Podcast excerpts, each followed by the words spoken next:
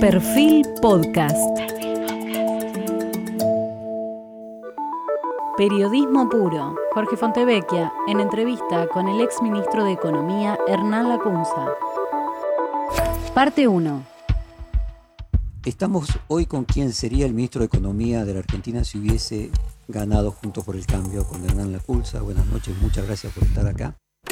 Y vamos a plantear en esta entrevista discusiones contrafácticas, fácticas y del futuro. Y quería empezar por eh, preguntarte, contándote que la última vez que te vi eh, fue en el Ministerio de Economía, vos eras ministro de Economía en ese momento, faltaba una semana para el cambio de gobierno, y me acuerdo que me dijiste que estabas contando los días para llegar ese 10 de diciembre, y me pregunto si fue más difícil llegar al cambio de gobierno, que la economía llegara al cambio de gobierno sin muchos trastornos, en el 2019 que en el 2015 y por qué? Buena memoria, Jorge. Yo esos días los tengo medio, medio difusos en la memoria, eh, así que no me acuerdo bien las fechas. Pero sí, eh, yo creo que costó más en 2019 que en 2015. Vos sabés bien, Jorge, que, la economía es mucho de expectativa, no tanto de, lo que ocurre ese día, sino de lo que, de lo que se espera que ocurra. Eh, e indudablemente, por lo menos para el mundo de, los negocios, de la inversión, de la, de la atracción de, capitales, eh, era más promisorio, después podemos discutir si se concretó o no, pero era más eh, mejor augurio el gobierno que llegaba en 2015 que el que llegaba en 2019 y no, y no casualmente se desató una, una crisis financiera bien aguda después de las elecciones primarias en agosto, porque bueno, ahí hubo ya, digamos, hechos concretos, el tipo de cambio se depreció como un 30%, el riesgo país se triplicó de 800 puntos básicos a 2.400. Bueno, esa, esa decantación y esa precipitación de la, de la crisis financiera a partir de agosto también ponía de manifiesto que eh, la expectativa no sé si fundada o no, pero que generaba en principio el gobierno entrante, eh, no era satisfactoria, ¿no? O no era esperanzadora. Eh, por, por aquel tiempo, el economista Guillermo Calvo había dado una conferencia justo en la época de las primarias, donde decía que a la Argentina le vendría mejor que ganase en aquel momento la oposición, es decir, Alberto Fernández, que fuera reelecto Mauricio Macri, porque Macri no tenía las, eh, podríamos decir, condiciones políticas para hacer la reforma que la Argentina requería. Hoy en retrospectiva, con el diario del lunes, ¿crees que era mejor para la Argentina eh, que eh, ganase Alberto Fernández porque podía contar con el apoyo político para hacer lo que hubiera que hacer? ¿O que hubiese ganado Macri estaríamos en una situación mejor? Bueno, como vos decís, contrafáctico siempre es difícil opinar, pero no, creo que no, eh, porque además eh, creo que lo que Guillermo Calvo, aludía era a la capacidad política de hacer por mayorías en el, Congreso, por ejemplo, del, justicialismo, que siempre conforma mayorías más fácilmente, incluso con gobernadores provinciales, eh, tiene una base más alta seguramente de, apoyo político, un piso. pero bueno, además de esa, de esa de ese consenso presunto, hay que tener también la vocación y la voluntad de hacer las reformas. Y la verdad que eh, está bien que cruzado por la pandemia, eh, en su tercer mes de gobierno, eh, lo cierto, pero ya antes de la pandemia el gobierno no había manifestado una gran vocación o una gran intención reformadora de los males que tiene la Argentina en un pantano desde hace cada uno tiene un punto de, inicio distinto, pero todos coincidimos en que hace por lo menos 45 años que estamos dando vueltas en un pantano. ¿no? déjame entrar entonces en el tema de la deuda, ir nuevamente de lo contrafáctico a, luego al, futuro. Eh, ¿Qué hubieras hecho vos distinto en la renegociación de la deuda? ¿Cuál sería la situación hoy de renegociación con la deuda si hubiese sido reelecto Macri y vos ministro de Economía? Sí, de nuevo, em, la situación hipotética no es justa para lo que ocurre en la realidad, porque es más fácil opinar. En, pero la única forma de hacer eh, análisis teórico es con contrafácticos. Sí, sí, pero quiero... Em, eh, Aclararlo, sí. Relativizar la, la, calidad de mi respuesta. Habiendo estado en esa situación, siempre es más fácil hablar en la tele o en, una radio que, estar ahí sentado y tomar decisiones. Dicho eso, eh, seguramente el gobierno de, un hipotético gobierno de, segundo gobierno de Macri habría tenido más eh, crédito eh, internacional, con lo cual habría facilitado las condiciones de una eventual renegociación de deuda. Yo sostengo que la Argentina no tiene un problema de solvencia, sino de liquidez, o sea, no es un problema de tamaño de deuda, sino de concentración de deuda de corto plazo, que se puso de manifiesto en agosto, que había una alta concentración de vencimiento, incluso esos, esos cuatro meses entre agosto y diciembre, fue parte del problema. Pero al ser un problema no de tamaño... O sea, perdón, para compartir con la audiencia, vos lo que decís es que independientemente del hecho de que haya eh, el resultado de las primarias sido adverso para el gobierno, había mala praxis porque se había concentrado entre agosto y diciembre una enorme cantidad de deuda, que dado que en cualquier elección puede haber inestabilidad, hubiera sido prudente que no se concentrara allí. Sí, déjame calificarlo como, no como mala praxis, sino como imprudencia, en el sentido de que uno no puede eh, eh, tomar definiciones de política económica, en este caso de política financiera, haciendo de cuenta que eh, va a ganar una elección, porque puede venir un resultado adverso. Entonces, uno siempre tiene que prever, idealmente prever los escenarios menos favorables para ser prudente, más cuando se maneja un barco de 45 millones de pasajeros, eh, y no apostar al, éxito. Entonces, eso puede ser una imprudencia de esa última parte, pero hasta podría extenderse a todo el gobierno eh, de, Cambiemos como una autocrítica. Digamos, no hace planes para pensando que va a gobernar 8 o 12 años, sino que tiene que tener en cuenta esa alternancia política democrática. Yo te saqué del tema que decías que era solvencia, no era el problema, sino liquidez y la concentración en un periodo de tiempo. Macri hubiera podido renegociar que esa concentración se desconcentrase.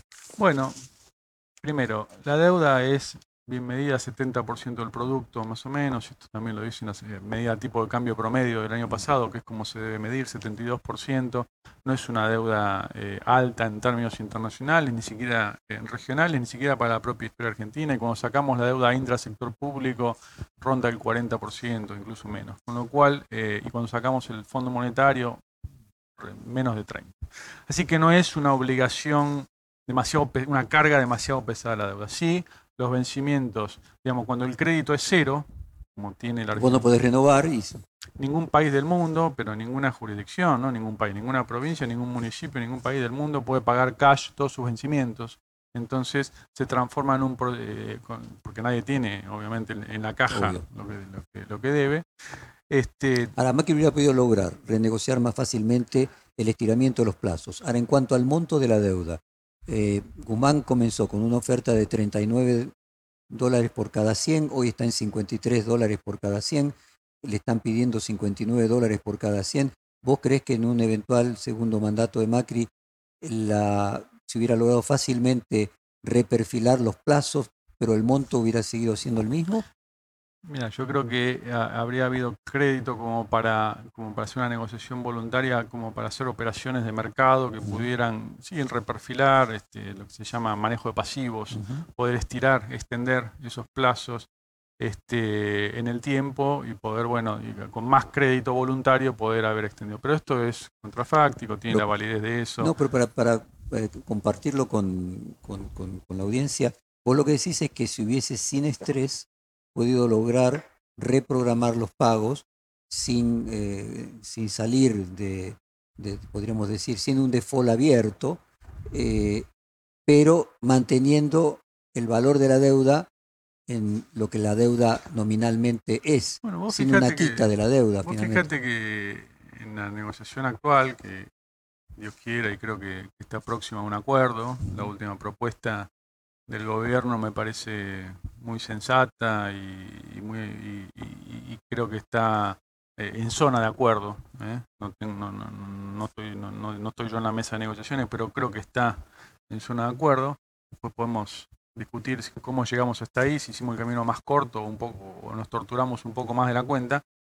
Eh, pero no hay quita de capital prácticamente. O sea, no hay quita sobre el, sobre el tamaño del capital, sí hay quita sobre los intereses.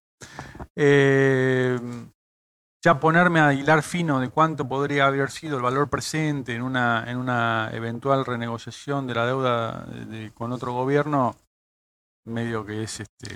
Pero podríamos decir, siendo honestos, inventar números, ¿no? intelectualmente, de que eh, el, eh, el, actual gobierno va a lograr una quita del valor real, independientemente de que no se quite el capital, pero el valor presente al modificar compulsivamente los intereses implica una quita finalmente del valor total eh, y que a cambio de eso paga el precio de una pérdida de credibilidad en el mercado financiero internacional, mientras que un eventual segundo gobierno de Macri hubiese logrado reprogramarlo sin esa o con una quita menor, emitiendo bonos con menos intereses progresivamente, pero sin el estrés de una pérdida de confianza en el mercado internacional. O sea, uno tendría una solución en el presente y otro una solución en el futuro. Bueno, es una buena forma de plantearlo. De, hecho, el gobierno... Eh, a, mí me gustaría distinguir, Jorge, finalmente la deuda eh, es de un país, es de los argentinos, no de Macri, ni de Cristina, ni de Alberto, ni de Guzmán, ni de ni mía. ¿no? Entonces los que merecen o no merecen crédito somos los argentinos. Merecemos somos los argentinos. A veces el, el, eh, el análisis lleva, se facilitan las cosas este, mirando los periodos de gobierno. Y en realidad el ciclo económico y el calendario electoral son cosas que no siempre van de la mano, sino que es un continuo. ¿no? El 11 de diciembre el país es parecido al del 9 de diciembre, pero con otro piloto en el timón.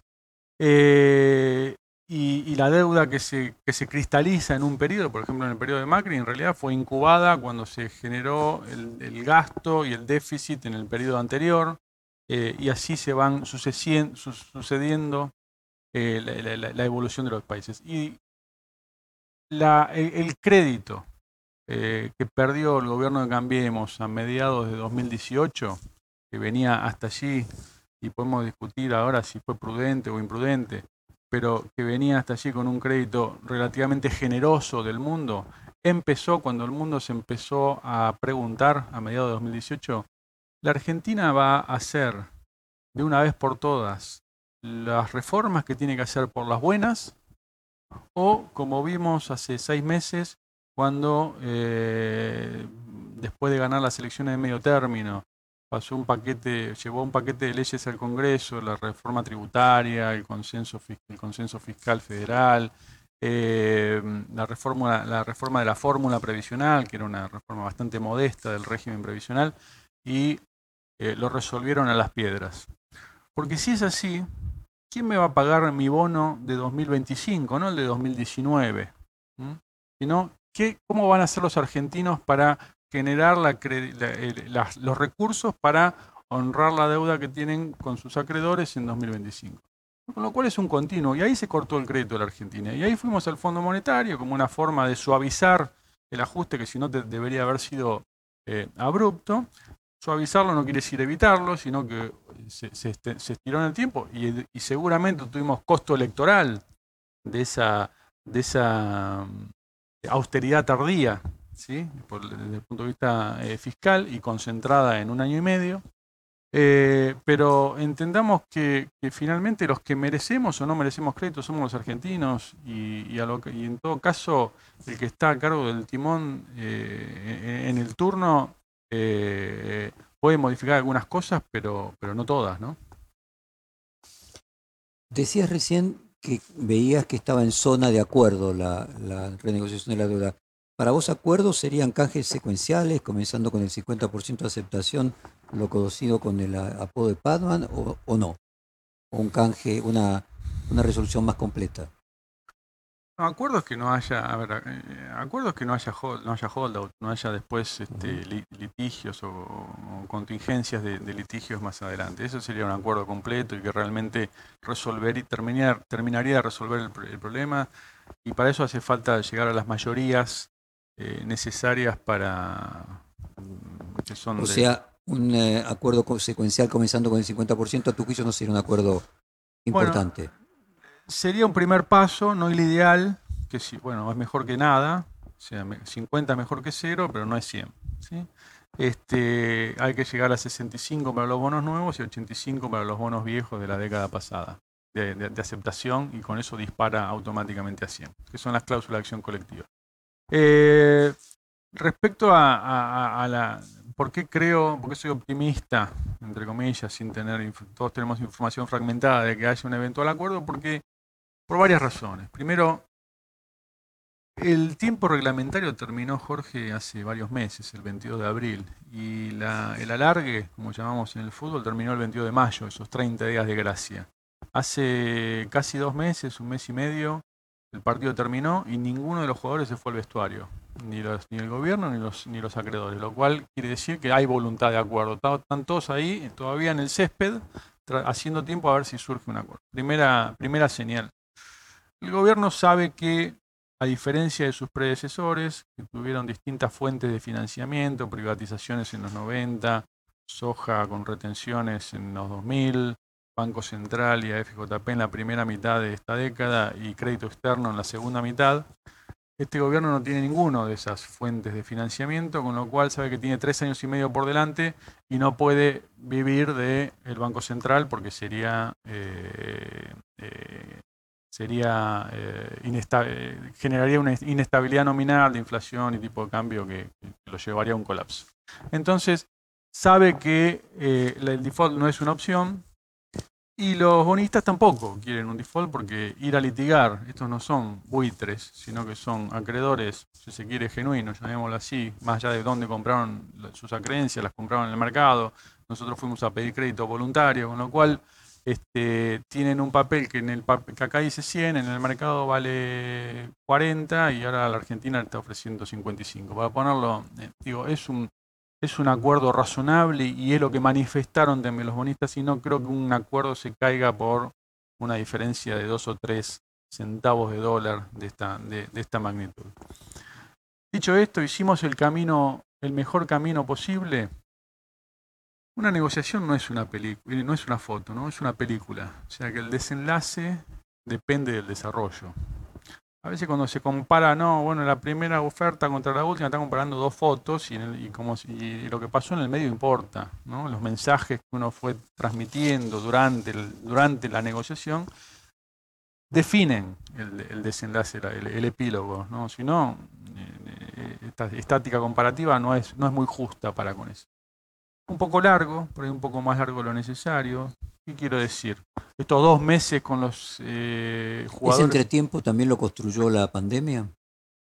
Bueno, probablemente. La pandemia obviamente choqueó a todos y reseteó un poco las, las... Eh, nos obligó a resetear a todas las cabezas, los deudores y los acreedores. ¿Cuál es la verdadera... BlackRock convirtiéndose en asesor del Tesoro norteamericano, resolviendo problemas de deuda de las empresas por ejemplo, y, además sin, sin, tener bien claro cuál es la verdadera capacidad de repago de un país como la, como la Argentina hacia futuro, proyectar. Eh, el gobierno hizo un enfoque, el ministro, que yo celebro, este enfoque de la sustentabilidad, que dice, no, bueno, básicamente dice, bueno, que dentro de 15 años lo pueda pagar. O sea, pienso en el futuro. Es casi lo antipopulista, ¿no? al revés de como razonamos muchas veces en política económica en Argentina. Me preocupa más el futuro que el presente con alguna posición demasiado extrema, porque el presente también define el futuro. O sea, un default ahora también nos condenaría a los próximos 10 años. Así que hay que hacer balance en eso. Eh, pero decía que hace dos meses que están los jugadores en la cancha ahí esperando una resolución y por ahí, y no fue gratis, ¿no? porque dos meses a la intemperie, compartiendo reservas, con, un tipo, con una fuente de inestabilidad adicional a la del COVID, que obviamente no fue gratis, con el Banco Central teniendo que apretar el cepo para no perder reservas. Bueno, todo eso quizás se podría haber hecho este, un poco más rápido. Con algo, Jorge, de, para ponerme un poco más eh, eh, sutil en la crítica, este, alguna, digo, estas declaraciones de grandes académicos internacionales no, no, aportan nada, no, no, conmueven a los bonistas, que es a lo que tenemos que convencer. Que esta es ¿Y las manifestaciones del Fondo Monetario Internacional sí conmueven a los acreedores o no? Bueno, el fondo tiene un rol formal en el mundo.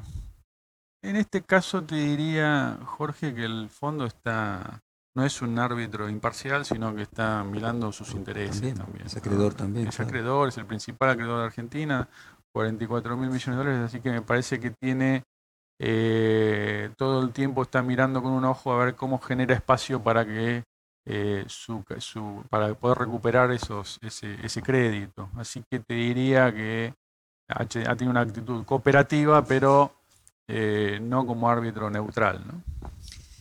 Yo recuerdo eh, BlackRock en mayo del 2018 comprando una enorme cantidad de pesos, cambiando dólares a creo que 25, una cosa así. los últimos meses de Sturzenegger al frente del Banco Central y luego haber perdido, creo que perdió 1.500 millones de dólares en esa operación a valor futuro.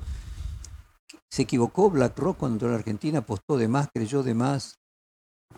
No sé, ese problema de BlackRock. ¿Pero qué, significa eso? Eh, los que creyeron en la Argentina comprando deuda entre 2016 y 2017, estamos hablando del fondo más grande del mundo, al punto de que el propio Estados Unidos eh, lo, contrata para hacer su representante en la compra de empresas con deuda. Sí, no, está bien. Esos fondos aciertan y se equivocan. Los que son buenos aciertan más de lo que se equivocan. ¿Hay racionalidad en el mundo financiero? Finalmente es una más aleatorio y se parece más a cierto juego de azar. No, no. Bueno, hay de las dos, hay una combinación. Hay, racionalidad y también hay factores aleatorios. Y sí, el que si, compró, si, si, compró deuda a 100 y bueno, ahora va a recuperar este 55, no hizo un buen negocio. Ahora si la compró a 30, sí hizo un buen negocio. Pero bueno, son las reglas del juego. Tampoco tiene sentido ahora cuando veo crítica por, desde la izquierda que le dicen, bueno, el que compró a 30 le vamos a dar 55. Bueno, finalmente el deudor toma deuda voluntaria y va a pedir, así que después no nos podemos quejar este, de, si alguien hace negocio. ¿no? Eh, BlackRock dijo sobre la última oferta presentada por, por Argentina eh, que si bien la rechazaba es alentadora en, en términos textuales y luego agregó que también buscan obtener solo textualmente mejoras modestas. En el lenguaje de los fondos de inversión, que sea rechazado y al mismo tiempo siga que es alentadoras y que buscan solo mejoras modestas. ¿Qué significa? ¿Cómo lo podrías traducir? Bueno, es me parece que es eh, el lenguaje de alguien que está tratando de negociar y sacar algo más en el margen. Me parece bien, legítimo, genuino, eh, pero no está dispuesto a romper eh, un acuerdo por esa diferencia. Es, lo que yo podría leer de ese, de ese comunicado, no, no es una no es un comunicado. O sea, vos dices que va a haber concesiones recíprocas. Porque, digamos, Argentina también dice que esta es la última oferta. La Argentina dijo eso varias veces.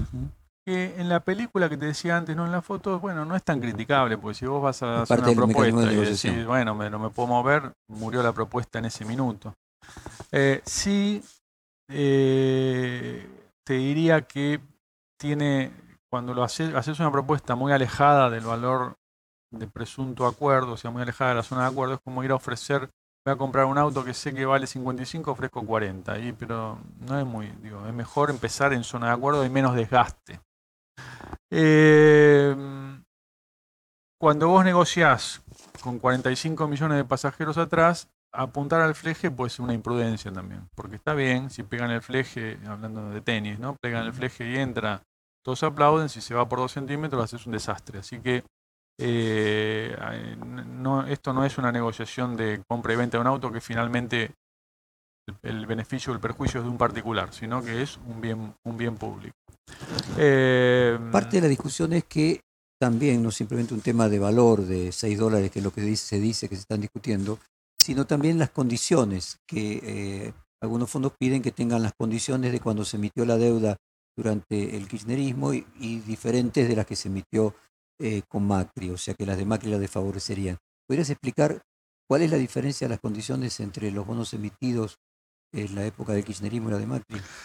Sí, en la época del kirchnerismo, y esto no, es culpa del kirchnerismo, sino que las reglas del juego internacionales en ese momento eran así, eh, en caso de una, de una controversia o de una contingencia legal.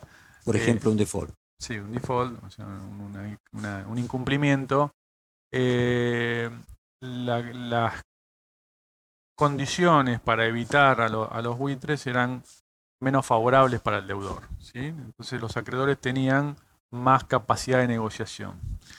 producto de una reforma en, las reglas del juego internacionales de principios de esta década y que el gobierno argentino negoció bien en el año 2016, puso condiciones más favorables para el deudor en caso de una contingencia, en caso de un incumplimiento.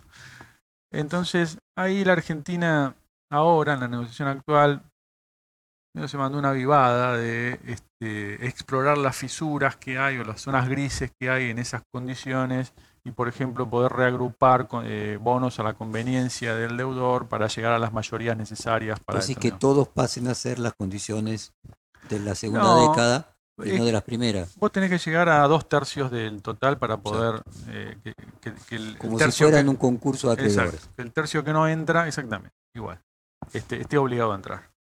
Lo que hizo la Argentina ahora y está pretendiendo hacer es que, bueno, cómo se conforman los dos tercios y bueno, yo elijo ex post de la propuesta y de la aceptación, cómo agrupo los bonos para llegar a los dos tercios. Entonces puedo decir, bueno, el bono que tiene Jorge, el bono que tiene Daniel, el bono que tiene Pedro, me conviene agruparlo, ahí llego a dos tercios, listo, lo obligo a entrar a Juan, ¿sí?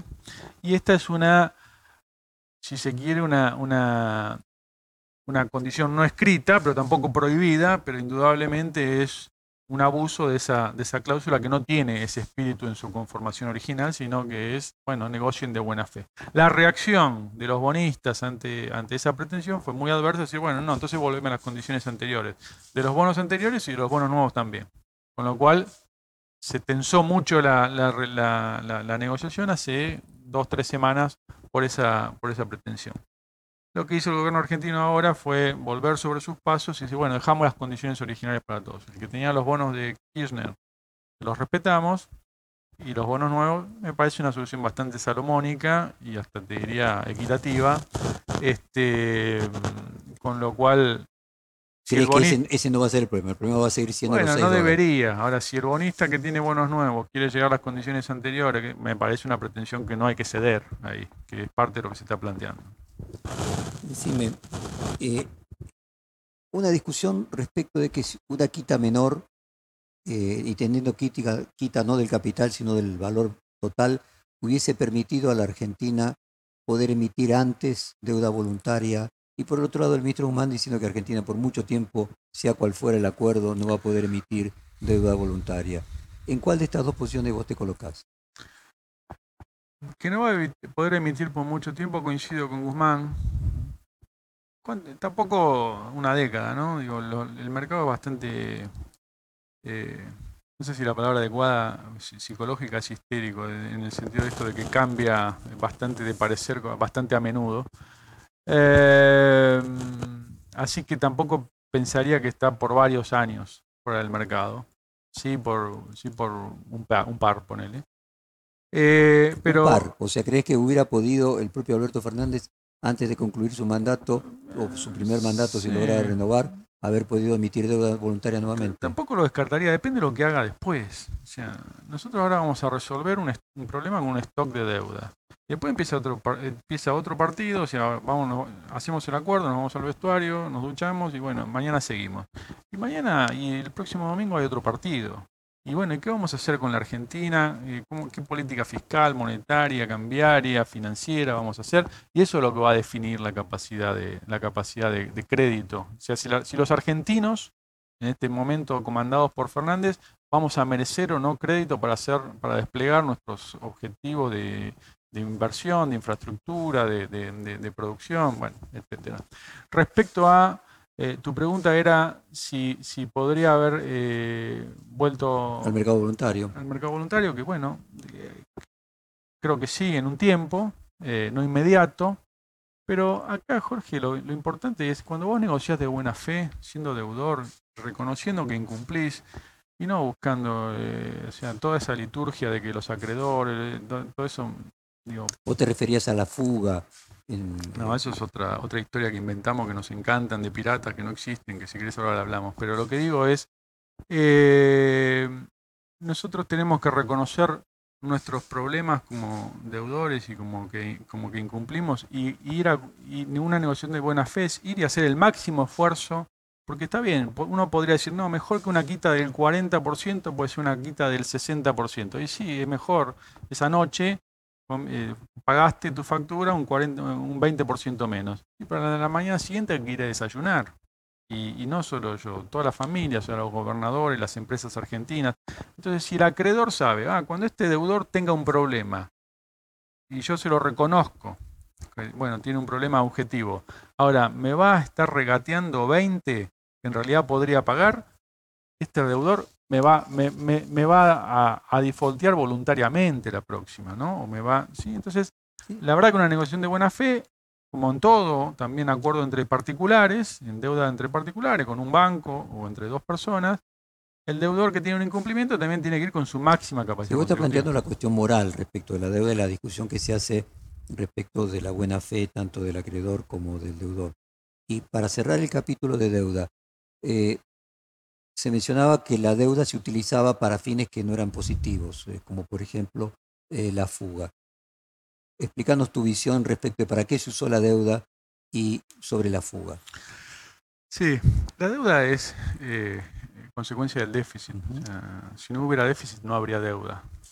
la deuda, el gobierno, un Estado, tiene gastos, tiene ingresos, impuestos y tiene gastos. Y gastos que son eh, sueldos de maestros, de, médicos, de policías, eh, de diputados, de asesores, de ñoquis, eh, gobernadores, provincias, municipios, rutas. Lo que decís es que las fuentes de financiamiento son deuda, impuestos o inflación. Sí, todavía no llegué a la inflación. Pero digamos, para pagar todo ese cambalache de gastos que vos podés ordenar como, como, una casa. Si sos religioso, ponés de la Biblia al calefón. Si sos agnóstico, podés ponerlo en el orden que quieras. ¿sí? Ahora, este, Vicentín también sería un gasto. ¿sí? Entonces, ¿qué, ¿qué financia la deuda? Ahí lo más superfluo. Lo último, lo que vos podrías evitar si no te endeudas, cuando no te alcanzan los impuestos. Entonces, la deuda fue a financiar ese gasto. Nosotros tenemos que contraer deuda porque tenemos más gastos que ingresos, como en una casa. ¿Se puede hacer eso? Sí. Una familia un mes puede gastar, eh, gastar más de, lo, de, su sueldo y tiene para comprar una heladera o para irse de vacaciones. Es genuino, es la función del crédito, suavizar el consumo, pasa con todos los países. Eh, ¿Qué pasa en ese punto? Yo te he escuchado mucho esa eh, explicación eh, simple y correcta. A la pregunta que se hace la audiencia es, bueno, si no puedo aumentar los impuestos, si no puedo bajar el gasto, las formas que tengo de financiarme eh, es o con deuda o con inflación. Y durante el gobierno de Macri hubo la misma inflación que en el gobierno anterior, y el gobierno anterior no necesitó endeudarse. Entonces, y la calidad de vida de los argentinos no mejoró. Entonces ahí hay un problema de que esa deuda parece espuria por eso. Está bien. Porque cuando lo combinas con la inflación, que es la otra forma de financiamiento. Sí, lo que pasa es que todavía no llegué a la inflación. Mm. Eh, entonces vos tenés eh, más gastos que ingresos, te, tenés que endeudar. ¿Cuándo se genera esa deuda? ¿El que firma el pagaré? O sea, que viene el mozo y le dice, señor, traigo la cuenta, ah, sí, firmo la tarjeta acá. O el que pidió algo que no podía pagar, ¿no? El que aumentó el gasto en el gobierno de Macri antes, digamos, tiene inercia, el gasto tiene inercia, sube rápido, baja lento, porque bajar siempre, digo, ¿Eh? Como los kilos. ¿Eh? Porque ahí somos, vamos al Antón Pirulero. Dicen, che, qué barbaridad, tenemos deuda. Bueno, pero ¿quién gasta? Ah, no, los gobernadores que no quieren bajar su coparticipación. Este... Dale, tenés, vos tenés ese déficit. Bueno, entonces financiás el déficit con, con eh, deuda. no hay, entra la deuda, entra en dólares al Banco Central, si los cambian por pesos del gobierno. No hay un pirata escondido abajo del mostrador esperando para fugarse con un antifaz. Esa es una un cuento que hacemos porque nos gusta encontrar culpables, ¿viste? Así como decimos, no, perdimos el mundial porque Messi no canta el himno. Bueno, nos gusta encontrar. Ah, entonces nos, la autoindulgencia, si no, no es un problema colectivo, es un problema de que alguien se la llevó. Seguro decir que la fuga era tanto en el gobierno de Cristina Kirchner como el de, Menem, que la fuga es un planteo. La fuga eh, ocurre por otra cosa. Siempre en la Argentina existe. La fuga ocurre porque no confiamos en el peso como instrumento de, reserva de valor y no confiamos en un sistema de ahorro, un sistema financiero que ya nos confiscó en, 30 años dos veces con el plan Bonex y con el, y con el corralito. Entonces, todos los, no, no, dejamos los pesos ahí depositados y nos llevamos los dólares o al colchón o al exterior. Y ahora, esa fuga ocurre porque no confiamos ¿sí? Eh, pero te podrían decir que si hubiéramos puesto control de cambio hubiera habido menos fuga y menos deuda. pero eso es Bueno, para que haya menos deuda tiene que haber más, más ajuste. O sea, hay que elegir una de las dos críticas. ¿no? O sea, criticar la deuda y el ajuste, no, hay que elegir una. Porque, porque necesariamente para que haya menos deuda tiene que haber menos gasto o más impuestos. Perfil Podcast.